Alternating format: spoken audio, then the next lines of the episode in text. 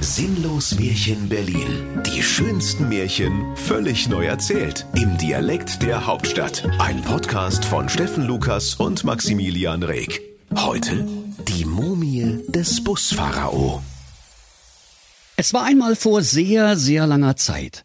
Als in der Disco noch Johann Sebastian Bach gespielt wurde und die DJs noch lateinische Namen hatten, wie zum Beispiel DJ Bobus, David Lametta oder Purpurne Menuettmaschine, da begab es sich, dass der Märchenhauptstadt Gelenkbus an einer Bushaltestelle stand und auf Fahrgäste wartete. Und der Märchenhauptstadt Busfahrer Jens Wenzel Wechselpfennig sprach Na so wat! Ich bin ja richtig früh dran heute. Mensch, da kann ich doch noch am Ostkreuzen lauwarmen Kaffee trinken und bin trotzdem pünktlich zu Hause. Super! Doch da fiel sein Blick in den Rückspiegel und er sah, dass in einiger Entfernung ein altes Mütterlein mit Spazierstock herangehumpelt kam. Ja, die hattet auch nicht einfach, sprach da der Jens Wenzel Wechselpfennig zu sich und sah der buckligen Alten zu, wie sie schwitzend und schnaufend, humpelnd und pumpelnd, keuchend und fleuchend und mit letzter Kraft heranwackelte, um den Märchenhauptstadtbus noch zu erwischen. Da könnt ihr euch vorstellen, liebe Kinder, wie sich die Alte da gefreut hat, dass der gute Busfahrer Jens Wenzel Wechselpfennig noch nicht losgefahren war. Doch just in dem Moment, als die Alte ihren spindeldürren, morschen Huf in den Bus schwingen wollte, da ertönte ein ohrenbetäubendes Klingelsignal und der Jens Wenzel Wechselpfennig hämmerte mit der Faust auf den Knopf der pneumatischen Bustüre, die sich mit lautem Zischen direkt vor der warzigen Hakennase der Alten schloss. Dann gab der Busfahrer lachend Vollgas und sprach, Ha, zu faul zum Laufen, aber ein Stock dabei. Das sind mir die Richtchen. Und er kriegte sich gar nicht mehr ein vor lauter Freude über seinen gelungenen Streich.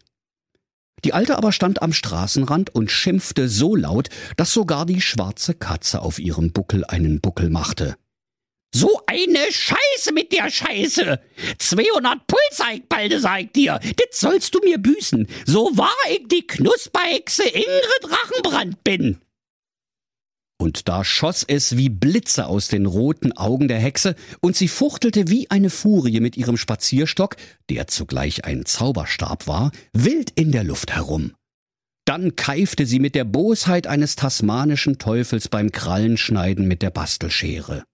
Jens Wenzel Wechselpfennig, du Missgeburt von einem räudigen Märchenbusfahrer.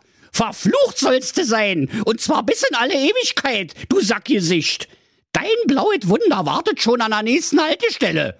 Hokus pokus, abracadabra, fidiralala. Dann humpelte sie zum nächsten Späti, kaufte eine Flasche Sprühsahne, damit sie das Hänsel nicht trocken runterwürgen musste, und ging wieder nach Hause. Der Jens Wenzel Wechselpfennig fuhr währenddessen, ein fröhliches Liedlein auf den Lippen, den lila Kudamm entlang. Und als er an die nächste Bushaltestelle kam, da traute er seinen Augen nicht, denn am Straßenrande sah er die rauchende Ruine eines Bushäuschens, und auf dem Trümmerberge tanzten fröhlich die 77 schwer erziehbaren Zwerge. Und die sangen Ole, wir fahren im Bus zu unserer Oma, ole, ole. Der Jens Wenzel Wechselpfennig dachte bei sich, nischt es, nicht mit mir, hier halt ich nicht an. Ich habe keine Lust, 77 Kaugummis vom Sitz zu kratzen. Ihr kriegt dieselbe Behandlung wie die alte Knusperhexe. Ich fahre einfach weiter. Ha, ihr könnt von mir aus laufen. Doch so sehr er auch auf sein Gaspedal trat, der Märchenhauptstadtbus wurde einfach nicht schneller. Und wie von Geisterhand hielt sein verhexter Bus an der Haltestelle an. Und alle Türen sprangen auf. Da könnt ihr euch vorstellen, liebe Kinder, wie die 77 schwer erziehbaren Zwerge den Bus gestürmt haben. Mit lautem Geschrei zankten sie sich sofort um die Plätze in der ersten Reihe, bewarfen sich mit Saftpackungen und Quetschitüten, machten Klimmzüge an den Haltestangen und schrieben mit Leberwurst Parolen an die Fensterscheiben wie Schule ist doof, Berlin muss brennen und Liegeleis Zauberpilz. In seiner Verzweiflung rief der Jens Wenzel Wechselpfennig Ruhe im Bus und das Bonbonpapier wird wieder eingesammelt. Hinsetzen, Schnauze halten. Doch die 77 schwer erziehbaren Zwerge lachten bloß. Sie holten Klopapier der Marke Schmörgel 2000, das sie auf der Schultoilette geklaut hatten, aus ihren Rucksäcken und fingen an, den armen Busfahrer Jens Wenzel Wechselpfennig damit einzuwickeln. Bald konnte sich der Arme nicht mehr rühren, und während ein schwer erziehbarer Zwerg das Gaspedal durchdrückte und zwei andere das riesige Lenkrad drehten, rumpelte und pumpelte der Bus krachend und scheppernd in den Straßengraben. Dann verschwanden die 77 schwer erziehbaren Zwerge wieder so schnell, wie sie gekommen waren. Nun war aber der Märchenhauptstadt-Gelenkbus damals der einzige in der ganzen Berliner Märchenhauptstadt. Und es brachen für alle Bewohner schlimme Zeiten an. Das Rotkäppchen konnte am Sonntag nicht mehr mit seinem Korb voll Wein und Kuchen zu seiner Oma fahren. Der böse Wolf konnte keine Geißlein mehr fressen, weil die einfach viel zu weit draußen wohnten. Der Igel verlor jetzt immer das Wettrennen mit dem Hasen, weil er ohne Bus nicht mehr bescheißen konnte und als das Aschenputtel den Prinzen heiraten wollte, da kam sie dermaßen zu spät, dass der Prinz zwischenzeitlich schon eine andere hatte. Kurz gesagt, die ganze Märchenmatrix kam durcheinander. Am schlimmsten hatte es die Prinzessin Tausendschön Schuster erwischt. Denn seit kein Märchenhauptstadtbus mehr fuhr, konnte sie nicht mehr des Nachts in die Disco fahren, um dort ihre Schuhe zu zertanzen. Da wurde sie ganz schwermütig. Sie strich ihr rosa Prinzessinnenzimmer schwarz an, hüllte sich in lange, dunkle Gewänder, schminkte sich die Augen schwarz, legte sich dunkle Trauerränder unter den Fingernägeln zu und hörte nur noch Musik vom Märchengrafen Unheilig. Da wurde es ihrem Vater, dem König Tausendsasser Schuster, zu viel und er rief Hilfe! Ich kann das gruftige Dudel nicht mehr hören. Wird Zeit, dass bald mal wieder der Bus fährt. Passt auf! Hiermit verspreche ich mein Töchterlein dem ersten Prinzen für planmäßigen Verkehr. Ja, sag mal, Papi, rief da die Prinzessin Tausendschön Schuster. Hörst du dir manchmal auch zu, was du da so laberst? Ist ja gut, sprach der König Tausendsasser. Fang ich eben noch mal an. Hiermit verspreche ich dem ersten Prinzen, der den planmäßigen Verkehr wiederherstellt, mein Töchterlein. Besser? Na also, geht doch, sagte die Prinzessin erleichtert. Da schwangen sich alle Prinzen der Berliner Märchenhauptstadt auf ihre schnaubenden, feurigen Mopeds, um den verschollenen Bus zu finden. Es dauerte sieben Jahre und sieben Minuten, bis der Märchenwaldbus endlich gefunden ward. Er stand weit hinter den sieben Bergen in einer der sieben scharfen Kurven am Siemensdamm mit laufendem Motor im Straßengraben. Um den Bus war eine dichte Dornenhecke gewachsen, die war so undurchdringlich wie die Gartenabteilung im Baumarkt.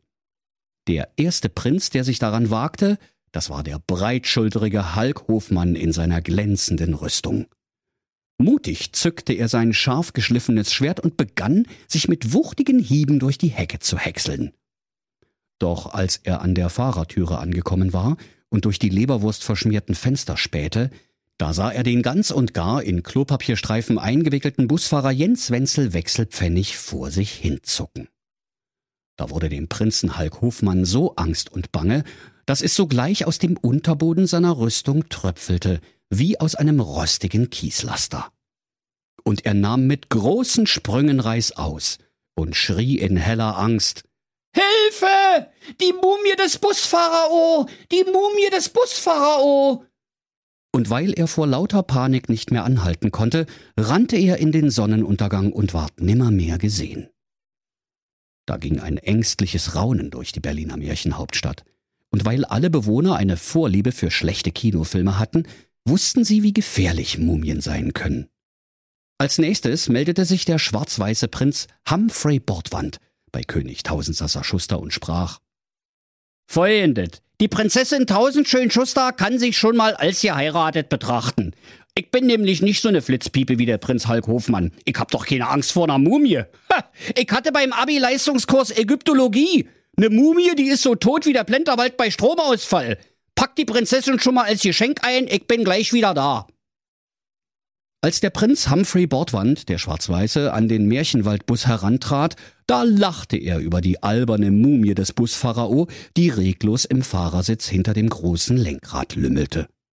Er drückte den Knopf neben der Türe, und die tat sich zischend vor ihm auf. Und der Prinz rief Na also, sag doch, aus die Maus. Los, Mumie, altes Haus, Stück mal rück. Wir machen jetzt schnell noch ein Selfie für Instagram, wir zwei Hübschen, sonst glaubt mir das doch wieder keiner. Und wie er die Mumie zur Seite knuffte, um sich mit ihr zu knipsen, da kam auf einmal Leben in den alten Klopapierwickel und die Mumie sprach.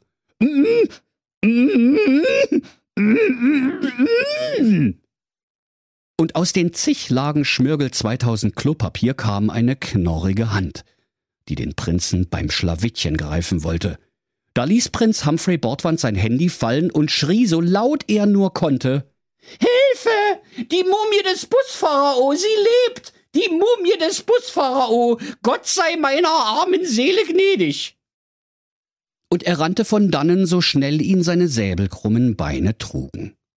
Im Königsschloss war inzwischen der Prinz Tatüta Thorsten angekommen der nach dem Staatsexamen in Notfallmedizin gerade mit dem König auf der Burgterrasse einen Absacker-Aperitif aus Absinth einnahm.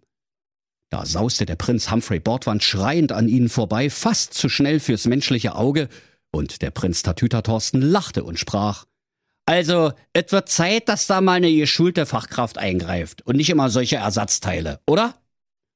Als er wenig später auch vor der Mumie des Buspharao stand, da sprach die Mumie.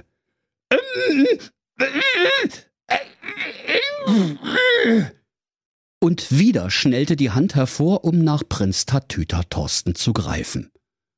Doch der mutige Jüngling ließ sich nicht irre machen, griff nach der Hand und fühlte fachkundig den Puls der Mumie. Ach du Scheiße, sprach er nach einer Weile. Bluthochdruck wie ein alter Busfahrer. Und setzte hinzu, wird Zeit, den mal auszuwickeln. Und er griff beherzt zur Verbandsschere und schnitt, schnippschnapp, die vielen dichten Lagen Klopapier einfach durch. Da war der Busfahrer O Jens Wenzel Wechselpfennig vom Fluch der alten Hexe erlöst und sprach dankbar zum Tatüter Thorsten. So, kann ich mal bitte Ihren Fahrschein sehen? Und weil der Tatüter Thorsten keinen hatte, schmiss der Busfahrer Jens Wenzel Wechselpfennig ihn aus dem Bus und nahm den fahrplanmäßigen Busverkehr in der Berliner Märchenhauptstadt wieder auf. Da freuten sich alle. Und der böse Wolf fuhr wieder mit dem Bus zum Hause der sieben Geißlein, die sich inzwischen auf stattliche 77 Geißlein vermehrt hatten. Da konnte er so viele fressen, wie er nur wollte, und es blieben immer noch sieben Geißlein fürs nächste Märchen übrig. Als der Tatüter Thorsten nach sieben Jahren, sieben Wochen und sieben Sekunden endlich nach Hause gelaufen war, durfte er die Prinzessin Tausendschön Schuster heiraten. Doch weil die Prinzessin Gefallen am Grufti-Dasein gefunden hatte und sich schon so daran gewöhnt hatte, da zog sich jetzt auch der Prinz Tatüter Thorsten ganz schwarz an, und sie hörten gemeinsam nur noch Musik vom Märchengrafen Unheilig. Und König Tausendsassa nahm schreiend Reis aus und überließ den beiden sein Königreich. Und wenn sie nicht gestorben sind, dann lachen sie noch heute. Das war ein sinnlos Märchen. Der Podcast, in dem Steffen Lukas die schönsten Märchen völlig neu erzählt. Im Dialekt der Hauptstadt. Alle Folgen hören Sie in unserer App und überall, wo es Podcasts gibt. Sinnlos Märchen Berlin. Erzähler Steffen Lukas. Autoren Maximilian Reg und Steffen Lukas. Eine Produktion von Regiocast, deutsches Radiounternehmen.